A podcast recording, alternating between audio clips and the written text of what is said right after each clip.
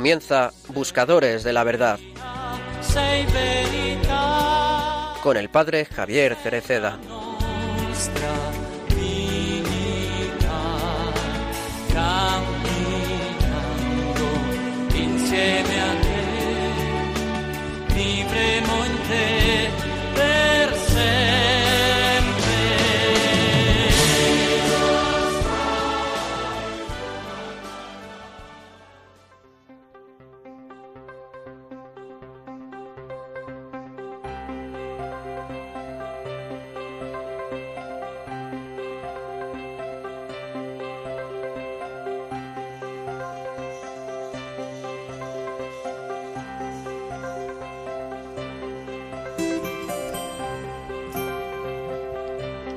Hijos míos, no amemos de palabra y de boca, sino de verdad y con obras.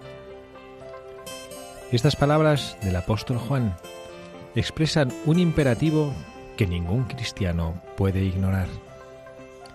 La seriedad con la que el discípulo amado ha transmitido hasta nuestros días el mandamiento de Jesús se hace más intensa debido al contraste que percibe entre las palabras vacías presentes a menudo en nuestros labios y los hechos concretos con los que tenemos que enfrentarnos. El amor no admite excusas. El que quiere amar como Jesús amó, ha de hacer suyo su ejemplo, especialmente cuando se trata de amar a los pobres. Por otro lado, el modo de amar del Hijo de Dios lo conocemos bien, y Juan lo recuerda con claridad. Se basa en dos pilares. Dios nos amó primero y nos amó dando todo, incluso su propia vida.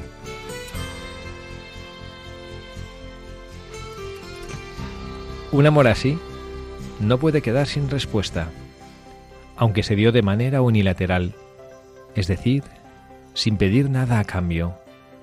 Sin embargo, inflama de tal manera el corazón que cualquier persona se siente impulsada a corresponder, a pesar de sus limitaciones y pecados.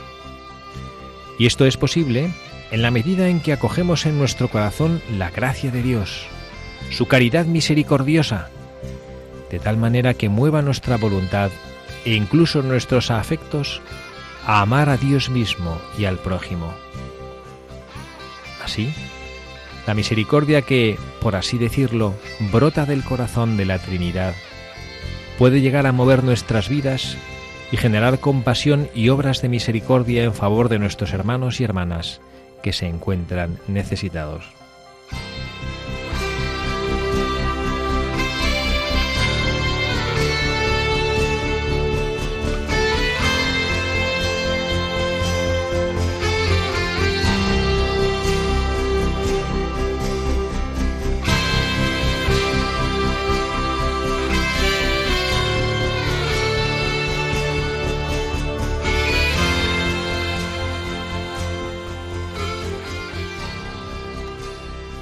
Muy buenas tardes, queridos amigos, queridos oyentes de este programa de Buscadores de la Verdad, en nuestra casa, la Casa de María, Radio María. Bienvenidos.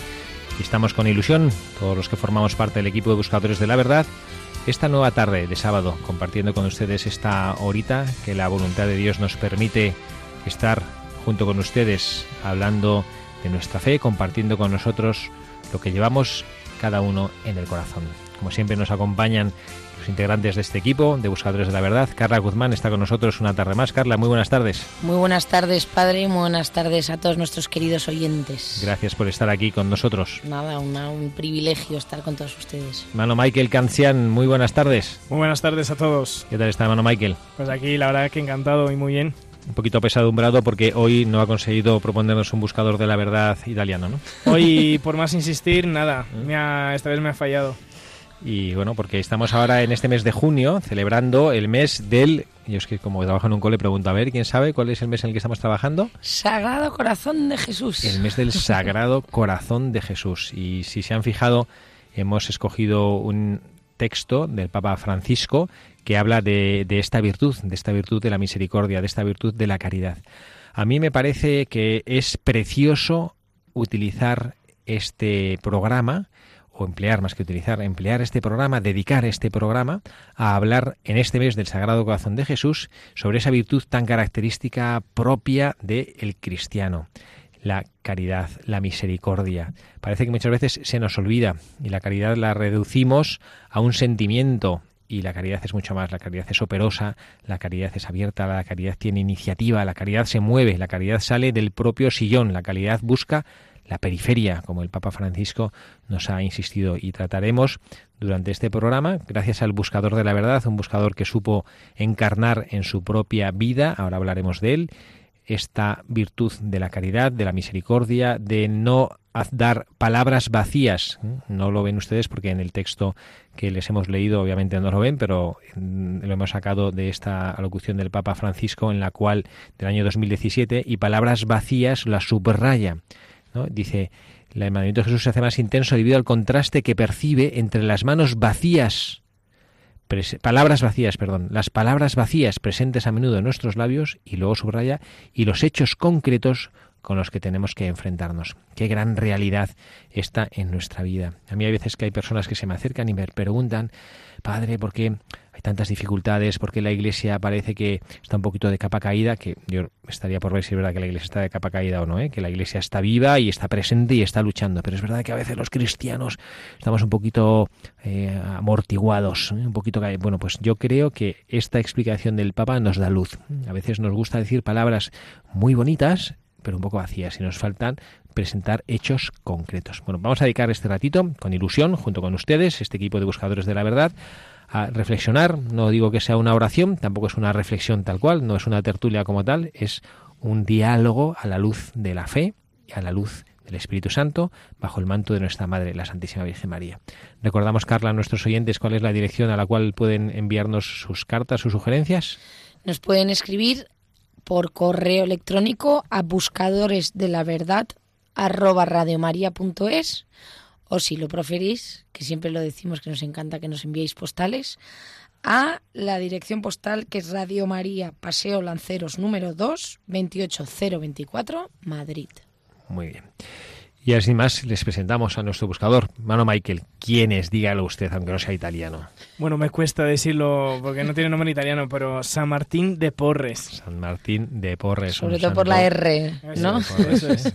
Gran santo dominico. Ahora leeremos y sabremos un poquito más. Seguro que nuestros oyentes conocen bien su vida. Vamos a pedir a Carla que comparta con nosotros este texto, esta biografía que les hemos preparado para que sepan un poco más y se entusiasmen. La vida de los santos, cuando la leemos en este programa de buscadores de la verdad, la hacemos porque nos entusiasma y nos hace mucho bien saber que antes que nosotros han existido en la Iglesia personas que han sabido luchar y han perseverado y han sabido encarnar en sus propias vidas, con las dificultades que han tenido, las virtudes cristianas. A veces se nos hace un poquitito cuesta arriba. Bueno, pues cuando uno sabe que tiene a Jesucristo, que tiene al Espíritu Santo a su lado, y cuando sabe que otros antes de uno han sabido vivir y han podido encarnar con altura y con grandeza estas virtudes, se entusiasma. Por eso les traemos cada programa la vida de un santo y se lo leemos con el cariño que tenemos a su vida, a la entrega que han hecho, que ha hecho de todo lo que pudo eh, vencerse y todo lo que pudo amar al Señor, pues todo eso ha supuesto para nosotros un ejemplo, un testimonio, por eso lo compartimos con ustedes. Bueno, pues sin más, vamos nosotros a presentarles el santo buscador de la verdad del el día de hoy.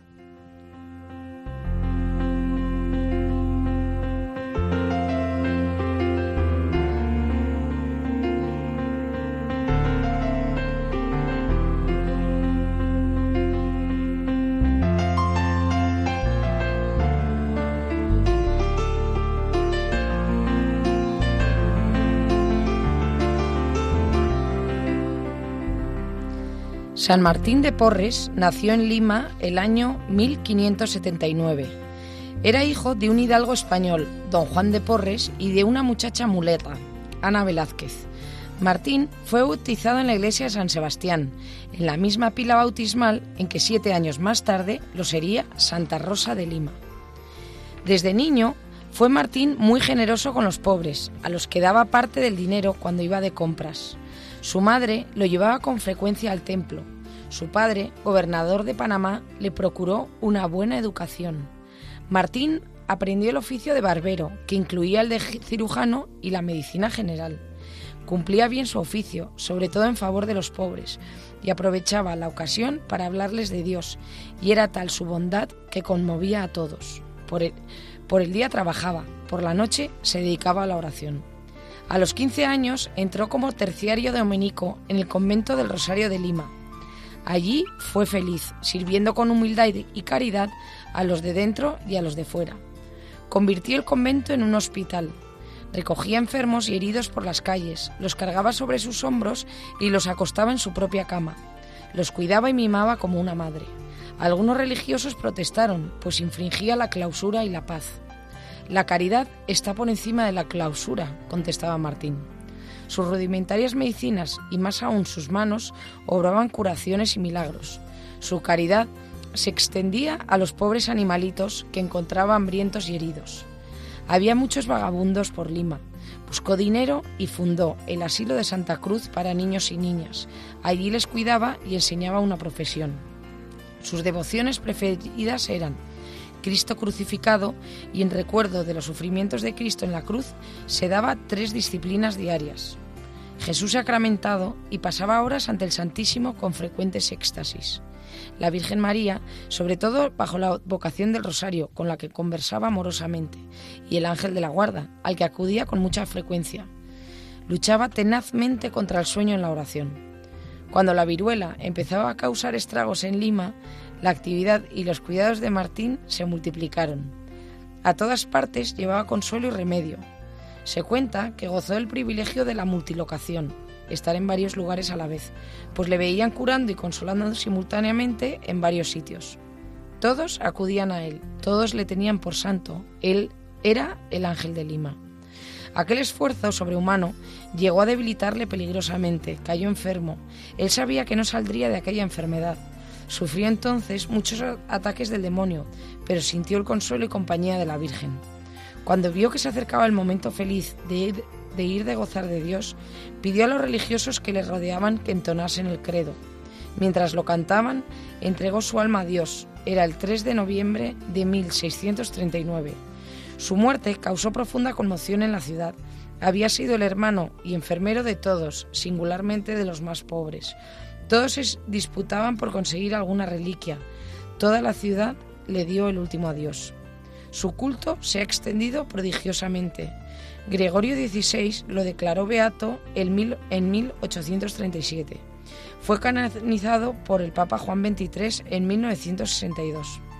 Recordaba el Papa en la homilía de la canonización las devociones en que se había distinguido el nuevo santo, su profunda humildad que le hacían considerar a todos superiores a él, su celo apostólico y sus continuos desvelos por atender a enfermos y necesitados, lo que le valió por parte del pueblo el hermoso apelativo de Martín de la Caridad.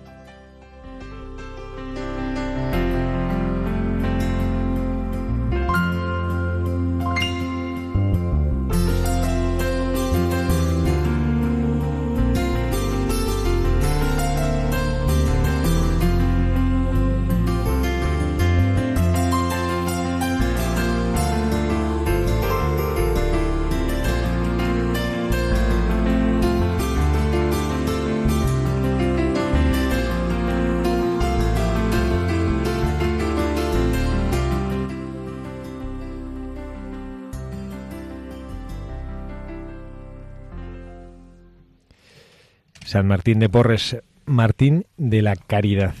Creo que este hermano Michael, efectivamente, aunque no haya sido un santo italiano, hemos escogido bien en este mes del Sagrado Corazón de Jesús. Sí, yo pienso que está a la altura. está a la altura.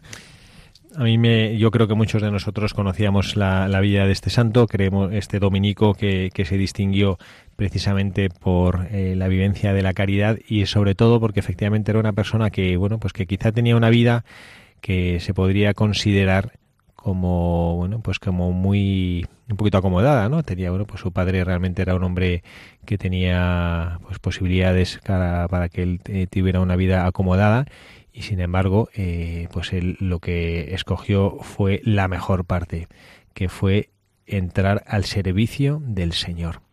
Y me parece precioso porque a veces nosotros también en nuestra vida cristiana, todos, ¿eh? también los sacerdotes ¿no? y los religiosos, que a veces parece que buscamos en el servicio del Señor un cierto reconocimiento de lo que nosotros hacemos, pues lo que decía es que Martín, que lo que encontró, aquello en lo que encontró la felicidad fue servir con humildad y caridad como terciario dominico, en el convento del que entró del Rosario de Lima.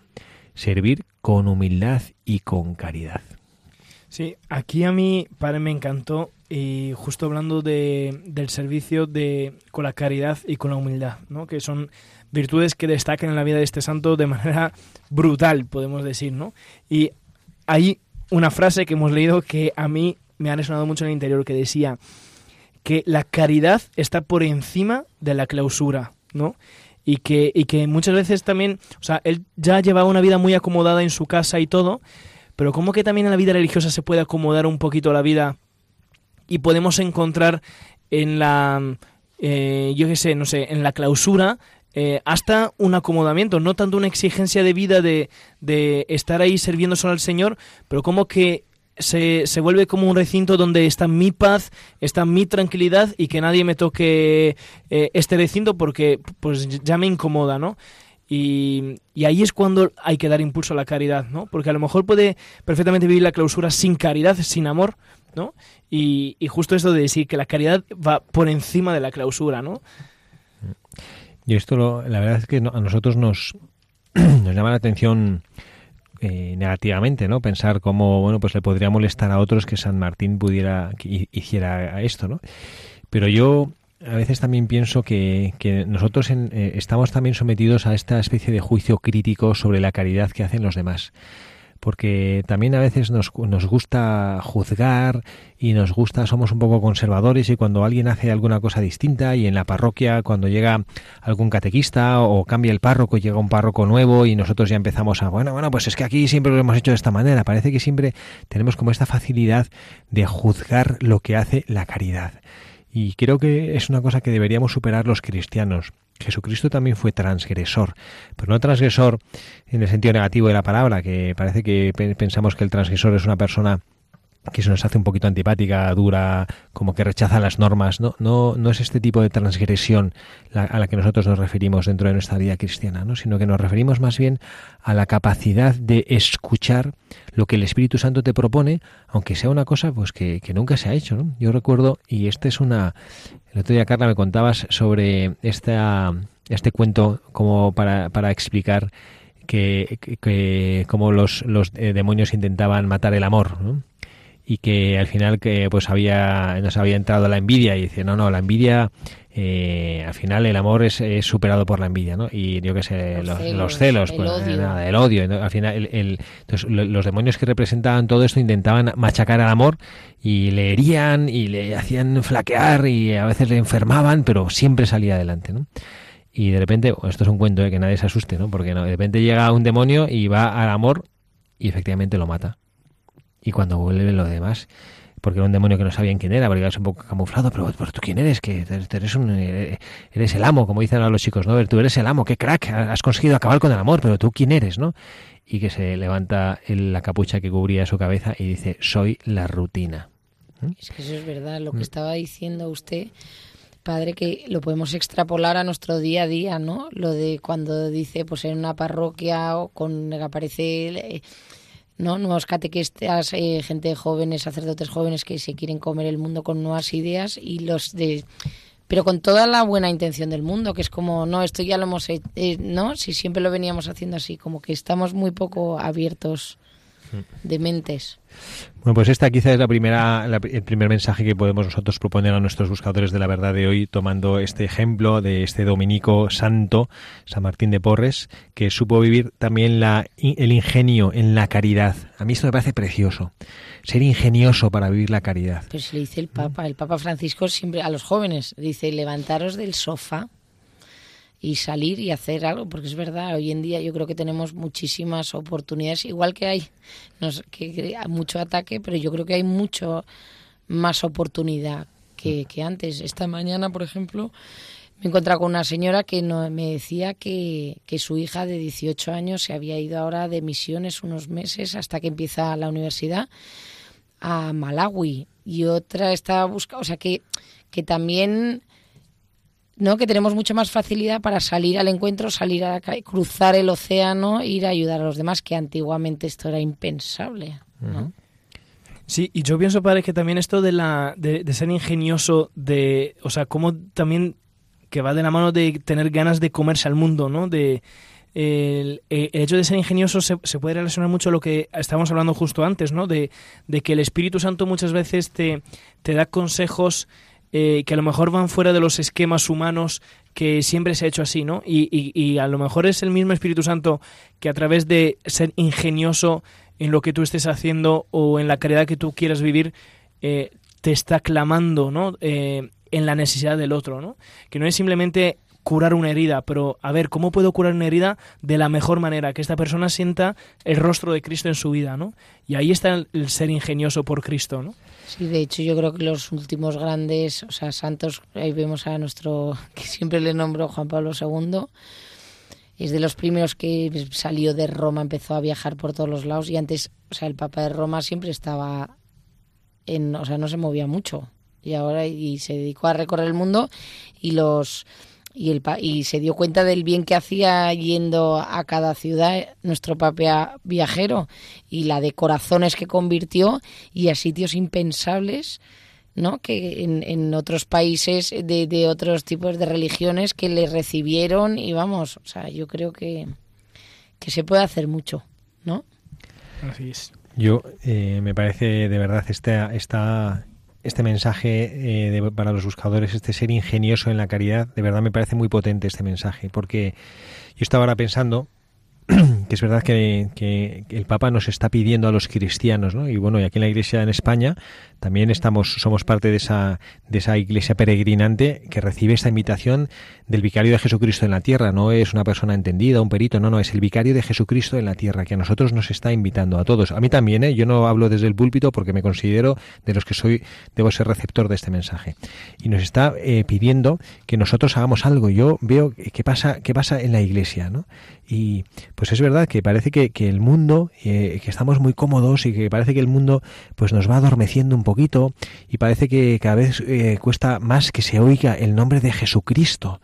¿No? Eh, me, cuentan personas con las que yo estoy en el colegio que, bueno, pues oiga padre, es que el otro día en un chat, porque pasó no sé qué cosa, o salió no sé qué cosa en la tele, yo comenté y, yo pues traté de, defender a Jesucristo y la presencia de Jesucristo y tal, y como que me ataca a todo el mundo.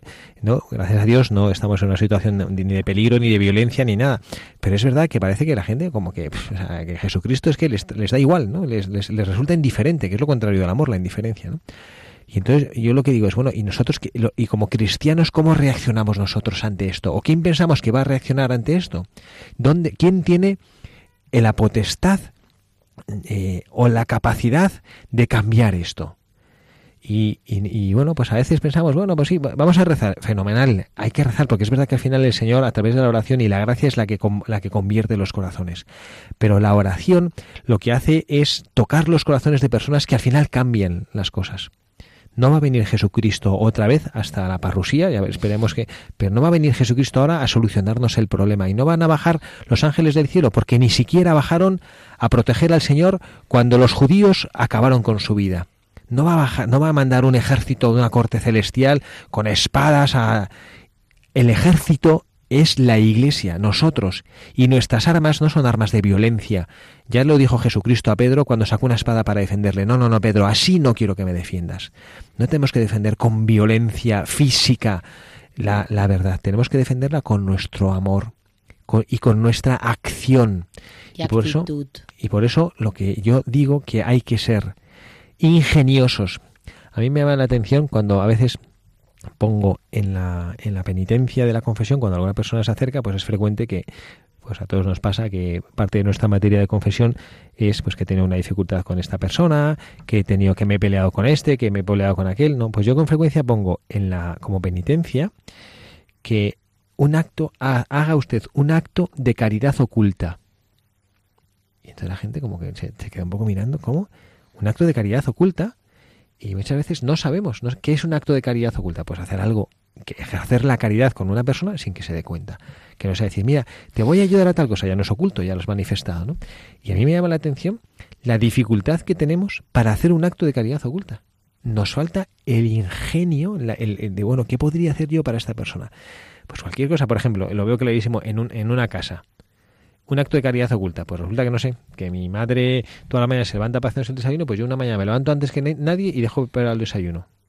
Sacar los platos de lavaplatos. Saco el plato de lavaplatos, ayudo a, a, limpiar. O voy a hacer un recado, o sé que alguien tiene, ¿no? Y me presto.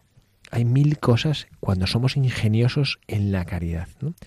Y si no, si nos dedicamos a hacerlo de siempre, pues pasa como nos comentaba ahora el hermano Michael con los compañeros de San Martín, que les incomodaba que les incomodaba que trajera, y, tenía razón, porque yo eh, hermano Maquia y yo somos religiosos, de, vivimos en una casa, en una comunidad religiosa, y a mí, si no sé, si de repente aparece el padre Jacobo y mira que me he encontrado este pobre en la calle y le, sienta en la mesa, pues eh, me costaría, ¿no? O mira, que va, va, a dormir aquí esta persona y no sé, y, en el dormitorio, que a veces tenemos dormitorio común, aquí le metemos, pues yo entiendo que que me generaría incomodidad, pero es que esto la caridad a veces también te incomoda, ¿no? Porque la caridad supone renunciar a algo y nadie le gusta renunciar a nada, ¿no? Bueno, estamos entendiéndonos mucho porque, bueno, me parece precioso este mensaje para nuestros buscadores. Ojalá que lo escuchemos, ¿no? Y que ojalá que decidamos salir de esta indiferencia, que como os decía el Papa Francisco en el editorial del programa de hoy, ¿no? Salir de las palabras vacías y comenzar a hacer hechos concretos. Sí, y yo, yo añadiría, padre, también porque muchas veces podemos pensar también en el tema de la caridad que pueda ser yo, porque es verdad que al final soy yo en primera persona que tengo que actuar, o sea, Dios no va a infundirme una gracia de la virtud de la caridad para tal, ¿no? Pero yo tengo que colaborar y hacerlo. Pero no hay ingeniosidad en la caridad si no hay trato con el Señor, o sea, porque al final... Em, yo puedo hacer cosas bonitas y tal, vale, pero ¿para quién al final las hago, no? Las hago para mí mismo, para que me alaben, que digan, ay, qué, qué bueno, que siempre piensa los demás. Pero a lo mejor no ven el rostro de Cristo, ¿no? Y, y cuando en la oración se amansa nuestro corazón, se, se, comparten cosas y nuestras situaciones, ahí Dios también eh, te, va como suscitando, diciendo, a ver, salta, a, que salgas al paso de esta persona, que salga, que haga algo para, para esta otra, ¿no? Y, pues y es ahí donde al tú, a tú se, se, se vislumbran la iniciativa y la ingeniosidad para el Señor. Sí. De hecho, en la, preparando el programa, el hermano, el hermano Michael encontró que eh, usted me hizo llegar este pequeño documentito con algunas ideas sobre la vida de San Martín y decía, y precisamente nos, decía el, el, epígrafe de aquel texto, decía, ¿a qué nos enseña San Martín? ¿Qué cosas nos enseña? Y yo nos encantó, digo, esto es como para nosotros, nuestro programa Buscadores de la Verdad. ¿Qué nos, ¿Cuál es el mensaje de San Martín? Y una de las ideas era a llevar una vida de oración profunda. Y te dice de una manera preciosa, expresaba así la idea esta. La oración debe ser el cimiento de nuestra vida. Y yo no me canso de esto, ¿no? A veces, a, veces pensaré yo qué pesados somos, que nuestros pobres oyentes de buscadores de la verdad se pasan la vida, parece que oyendo las mismas cosas, ¿no? Bueno, pues este es, que lo de, la, lo de la oración, no, yo no me cansaré, porque eh, Jesucristo en el Evangelio también nos lo decía, no me cansaré mientras sea sacerdote, Dios me dé vida y me dé capacidad para poder hablar a los demás, de decir esto. Tenemos que tener una vida de oración profunda. Sin esto no hay vida cristiana si no soy capaz de escuchar al Señor. Lo que pasa, Padre, voy a dar una lanza en favor de nuestros oyentes y que es que yo creo que deberíamos hacer un programa sobre la oración, porque justo ayer leí, eh, no sé qué, en un portal religioso, el testimonio de un padre de familia que cuando ustedes hablan de la oración, es que, eh, a ver, o sea, no sé cómo explicarlo, pero aquí hay que enseñar a saber orar, porque es verdad que nosotros a veces, eh, ustedes porque se, se, han formado, se siguen formando, pero em, nosotros muchas veces nos hemos quedado un poco con la religión que recibimos en el colegio, em, no hemos seguido avanzando, entonces muchas veces cuando hablamos de la oración, cree, o sea, parece que que lo que es, que es orar, orar Padre Nuestro, Dios te salve María, y yo creo que, y es mucho más que eso. Entonces yo creo que deberíamos hacer un programa sobre la oración, para, para dar una luz a nuestros oyentes de Radio María de cómo orar, eh, que no solo rezar, sino también sentarnos eh, una adoración delante del Santísimo y hablar. Pues ¿no? Escuchar una canción, leer un libro, documentarse, formarse. Si tienes esta, si tienes esta petición, ya sabes, escribe a buscadores de la verdad arroba radiomaria.es. Pues lo voy a hacer, lo voy a hacer. Porque es verdad, y justo ayer leí sobre que decía eso, que, que, que yo cada vez que decían vida intensa de oración, pues rezaba así el rosario. Pero que yo creo que, que, que tenemos que dar tips ahora que no, que está tanta escuela de padres, está total, enseñar cómo orar es verdad que si no hay si no hay oración y nuestro santo de hoy nos lo enseña, ¿no? Si no hay una vida de oración profunda, es verdad que es muy difícil crecer porque es muy difícil escuchar al Señor y es tan complicado que al final es el cimiento de la vida cristiana y es lo que Jesucristo nos enseñó, vivir cumpliendo la voluntad del Padre. Es muy difícil saber qué es lo que Dios quiere de ti si no le escuchas y solo se le escucha a través de la oración. Sí, y, y al final te cansas, o sea, porque si o sea, está muy bien hacerlo un día, dos días y tres días por tu convicción y por querer hacer bien a los demás, pero al final, después de una, dos semanas o un mes estando con los mismos enfermos, que te cuentan los mismos problemas, eh, si no lo haces por alguien y no, y no hay algún lugar donde transciende estas cosas, donde las puedes compartir, y, tener en tu conciencia que la hace para alguien es que te cansas, ¿no? Porque va, a ser muy pesada la vida así. Bueno, usted puede, además usted da testimonio de ello, usted atiende, ¿cuántos niños en el colegio les acompaña usted espiritualmente? Unos 120 por ahí. 120 niños. ¿Y cuántas veces escucha usted exactamente las mismas cosas? Sí, sí, muchísimas. Muy cansado, ¿no? Sí. pues ahí está. 119. 131. bueno, muy bien. Pues vamos, a, vamos a pasar al siguiente mensaje para buscadores que Carla nos quería presentar. otro mensaje leyendo la biografía de, de, este gran santo que además eh, lo podemos no em, acoplar en nuestras vidas es a ser humildes, ¿no? Porque San Martín fue una persona que, vivió esta virtud, siempre se preocupó primero de los demás antes de que él mismo, siempre veía las necesidades de los demás y no las propias, se ponía en el último lugar. Aquí nos contaba que lo primero eran los pobres, lo primero era el resto y, y él siempre en último lugar. Luego le hombre, era un hombre que tenía mucha fama en su en, en, en Lima, que todo el mundo me imagino que le perseguiría, le, le, le invitarían a todo y él seguía, ¿no? Con esa humildad, porque qué fácil es a veces que cuando hacemos cosas, como decía el hermano, hacer cosas, ¿no? Y decir, pues mira cómo me siento todo lo que estoy haciendo por los demás. Y si no, hacerlo con un corazón sincero y entregarlo y hacerlo por Cristo, por los demás. Así es. Y es que la verdad que también es muy complicado ser humilde, o sea, de el, o sea, ahí, bueno, ahí se, se puede volver el mismo discurso de antes, ¿no? O sea, ¿para qué voy a ser humilde, ¿no? Y, o para quién, ¿no? Imitando a quién. Y porque, pues en su vida tuvo muchísimas ocasiones, que sea hasta con sus mismos hermanos de convento, ¿no? Que a, lo mejor también tenía, tenía cosas claras en su corazón y a lo mejor eh, tenía que ceder eh, por la caridad, ¿no? Y, y, no, y yo pienso que no hay caridad sin humildad, o sea, es imposible es, verdad. Es imposible vivir la caridad si tú no eres humilde, si tú no sabes renunciar a ti mismo, si tú no sabes renunciar a tus criterios, tus juicios, ¿no? Y, las dos cosas van de la mano, ¿no? Pero qué difícil ser humilde, ¿eh? Porque, vamos, yo soy la primera que a veces... y no solo tú. no, pero es que yo me estaba imaginando a San Martín, que, que eh, además cuando leíamos su biografía decía que y como ya se extendió su fama que curaba y que ayudaba a todo el mundo, pues tenía colas y colas de gente. Y entonces eso, quieras o no, no al final te vuelves un poco vanidosillo, ¿no? Entonces es ahí...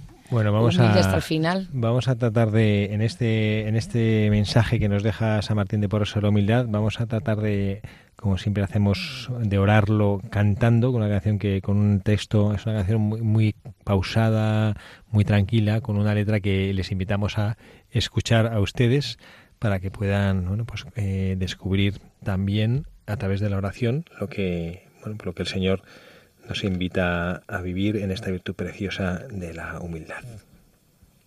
Ten cuidado cuando hablas, cuidado de lo que Dime qué es más importante, el árbol o sus raíces. No te sientas más que nadie, por alto que sea tu rango. Pues las flores más hermosas siempre nacen en el fango. Todos valemos lo mismo ante los ojos de Dios. Cuando se acabe la vida, igual morimos los dos,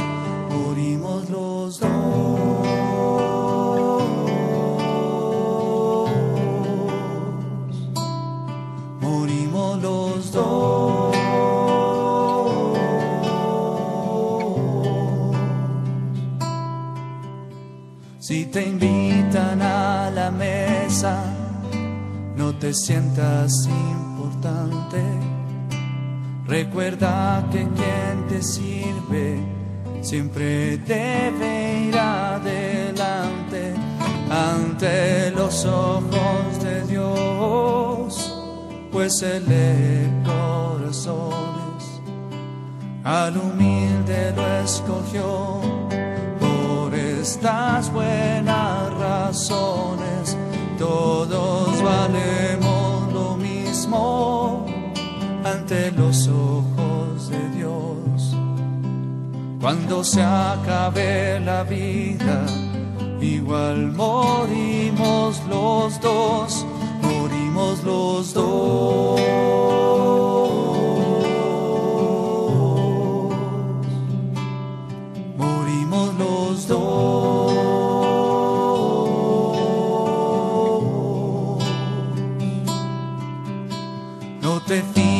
En tu sangre, si roja, clara o azul.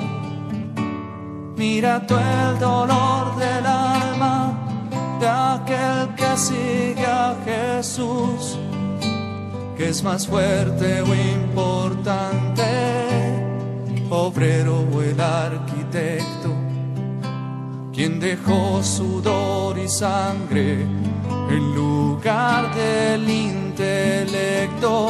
Todos valemos lo mismo ante los ojos de Dios. Cuando se acabe la vida, igual morimos los dos, morimos los dos.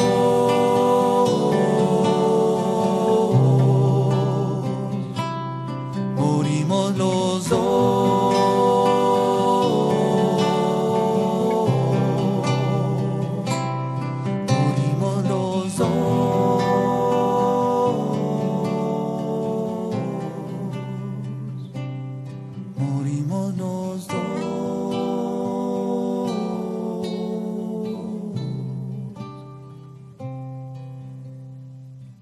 Aquí seguimos en Buscadores de la Verdad, este sábado por la tarde en Radio María con el padre Javier Cereceda, el hermano Michael y yo, Carla, que estamos hablando sobre eh, San Martín de Porres. Hemos estado leyendo su biografía y ahora estábamos analizando unas virtudes y unos mensajes para todos nuestros buscadores. Y justo estábamos hablando de la importancia de la caridad, de la humildad, del salir al encuentro.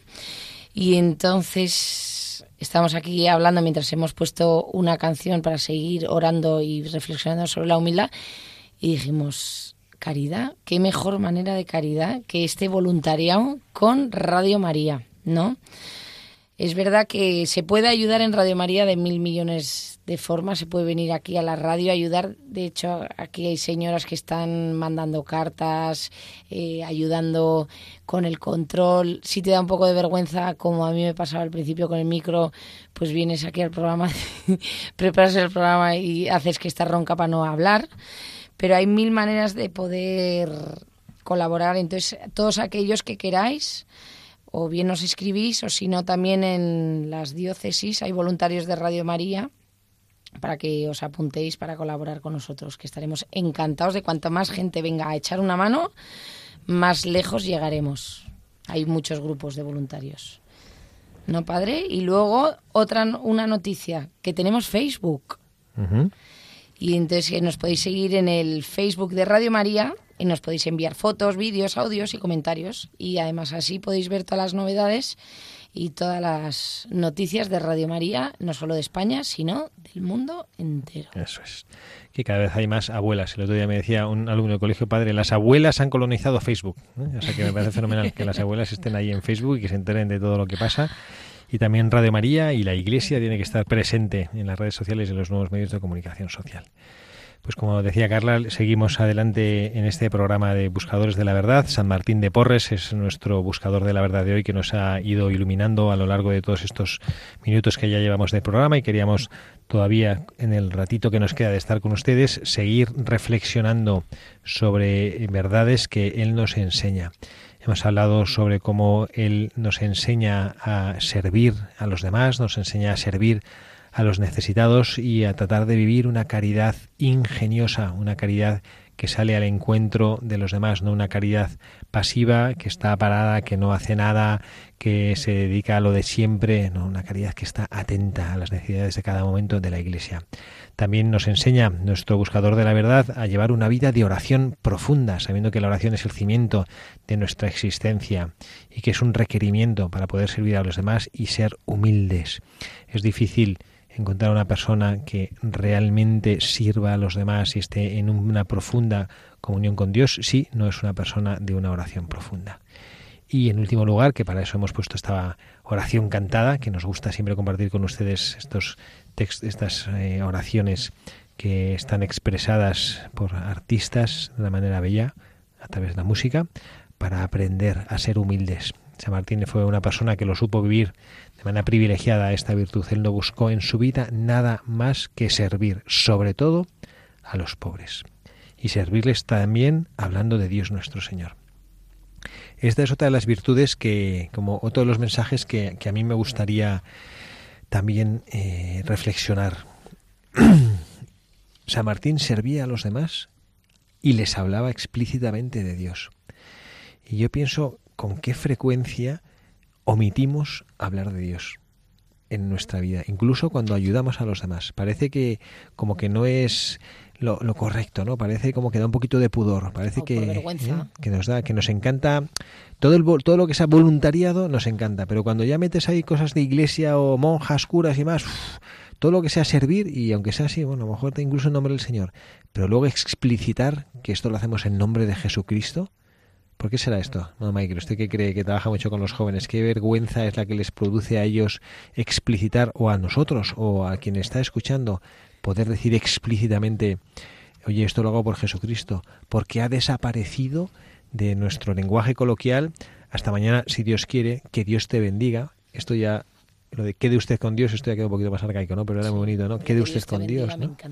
Bueno, eh, empezando de que muchas veces ya eh, falta no solamente el si Dios quiere, pero falta también el hasta mañana, ¿no? Pero bueno, yo pienso que los jóvenes también el, miedo principal es como que te etiqueten como el pringado de turno, ¿no? O sea, si tú eres el hombre de fe que, que tiene su su sus eh, prototipos de frases que siempre se dicen eh, de, porque se, se, te ve que eres católico, se te ve como cosa de que esto era de hace 20 años, ¿no? Que no es de ahora, tienes que modernizarte, ¿no? Entonces, bueno, esto a lo mejor puede ser un motivo y, también, o sea, de base la vergüenza de, de eh, de demostrar que yo que yo creo, ¿no? Porque bueno, a lo mejor a los jóvenes ya es como prototipo de la adolescencia el tema de que me cuestiono la existencia de Dios, me cuestiono que Dios eh, de verdad sea parte incide, eh, sea parte de mi vida o que incida en mi vida con sus acciones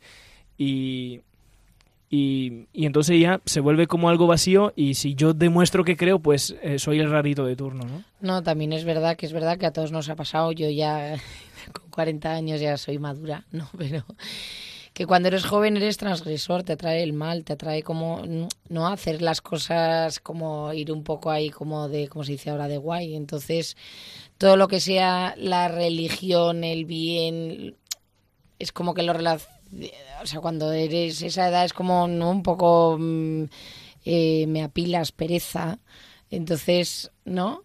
Y entonces es como que no quieres, o sea, eh, quieres siempre, o sea, ves la película de Gris, ¿os acordáis?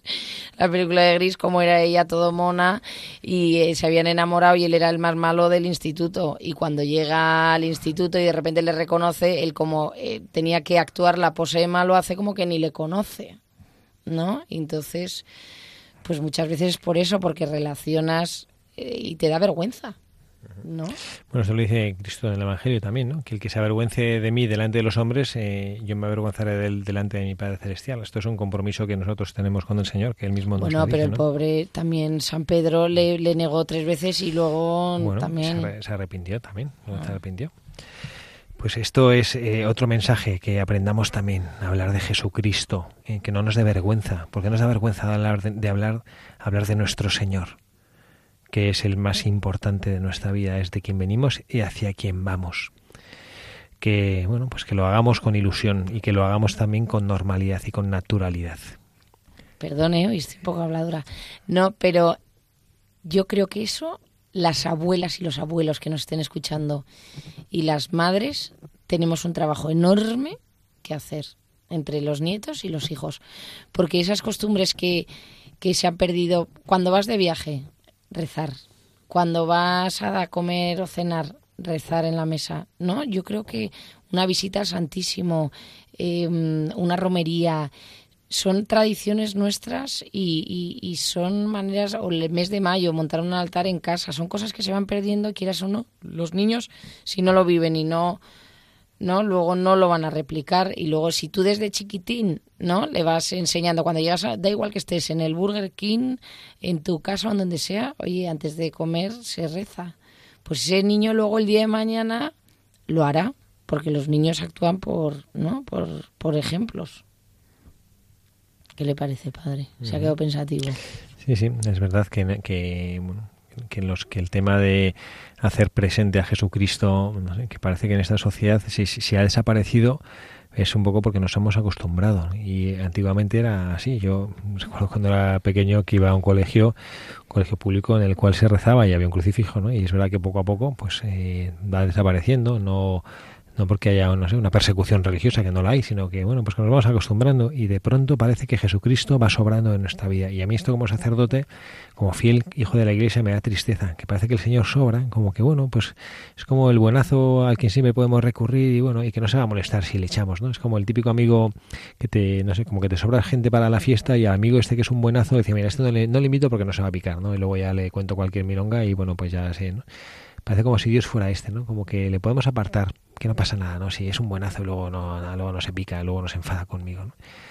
Y nos pasa esto, que le, que le apartamos y bueno, eh, pues Dios es un señor, ¿no? Y en el sentido caballeresco de la palabra.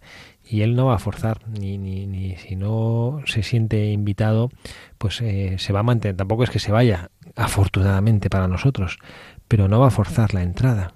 Él, si no le abrimos la puerta del corazón, se queda afuera esperando, llamando, llamando. Estoy a la puerta y llamo. Apocalipsis 3.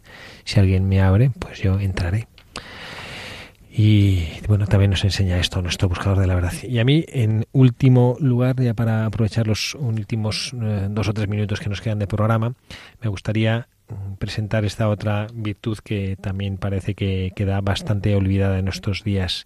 Es el llevar una vida de penitencia por amor a Dios. Cómo vivimos dándole la espalda a la penitencia, al sacrificarnos. Es verdad que hay una imagen un poquito negativa, ¿no? De cuando cuando pensamos la penitencia, pensamos, pues no sé, que lo- el cilicio, la penitencia, ¿no? Y bueno, no, no tiene por qué ser esto, ¿no? Que tampoco es una cosa que sea un pecado de sacrificarse de esa manera, ¿no? Pero que hay muchas, hay muchas maneras de penitencia y hay muchas maneras de renuncia que son valiosas cuando se hacen por amor a Dios. Por eso lo hemos dicho de esta manera. Esto también nos enseña San Martín de Porres, a llevar una vida de penitencia por amor a Dios. No es por ser, por sacrificarme por sacrificarme, no es por ser más, eh, más estoico, no es porque yo soy más austero, no, no, por amor a Dios. Yo por amor a Dios renuncio a algo y hago mi corazón más libre. Cuando renuncio a algo, hago mi corazón más libre. Sí, y además que tampoco hay que complicarse mucho la cabeza de pensar de que yo puedo sacrificarme para el Señor, porque también hay muchos sacrificios involuntarios en el día que se, que se nos presentan, ¿no? De personas un poquito más pesadas que hay que aguantar o personas que o si- situaciones muy muy complicadas o, o alguna pelea o alguna crítica y aquí podemos hacer una lista eh, de compra eh, impresionante ¿no? Hablando de compra, las mujeres dejar de comprar. Pero estas situaciones, a lo mejor yo, yo puedo eh, buscar una tranquilidad psicológica de decir, a ver, voy a ver de no perder la paz, de tal, y, y me esfuerzo psicológicamente para buscar dejar fuera esta situación y a lo mejor ni he pensado de ofrecérsela al Señor, ¿no? y, y que es justo elevar lo ordinario a lo extraordinario, ¿no?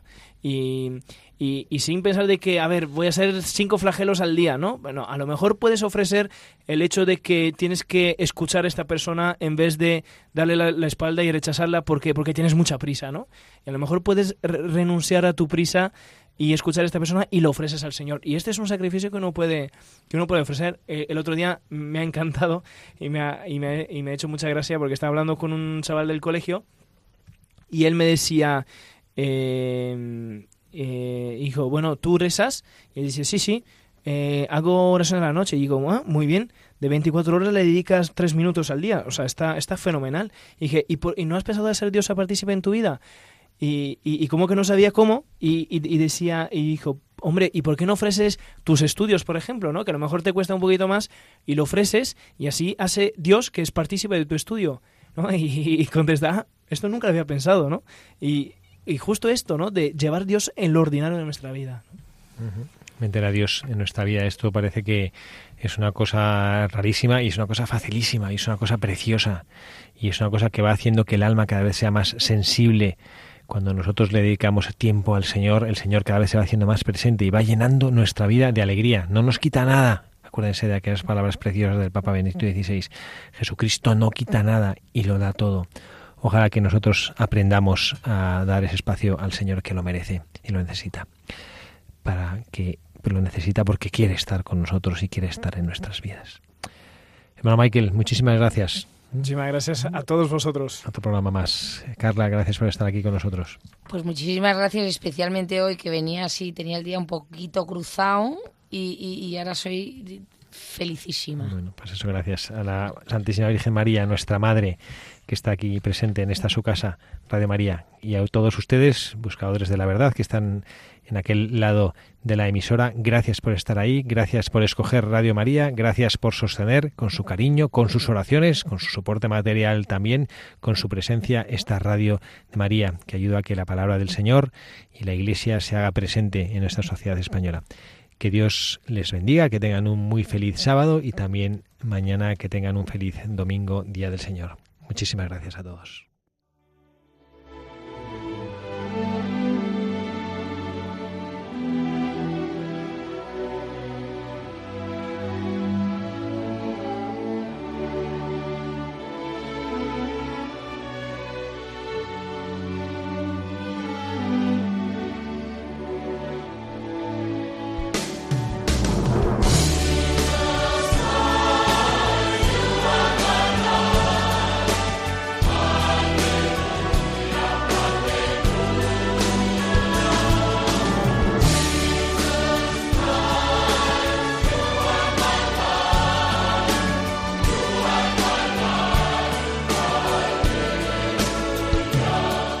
Han escuchado Buscadores de la Verdad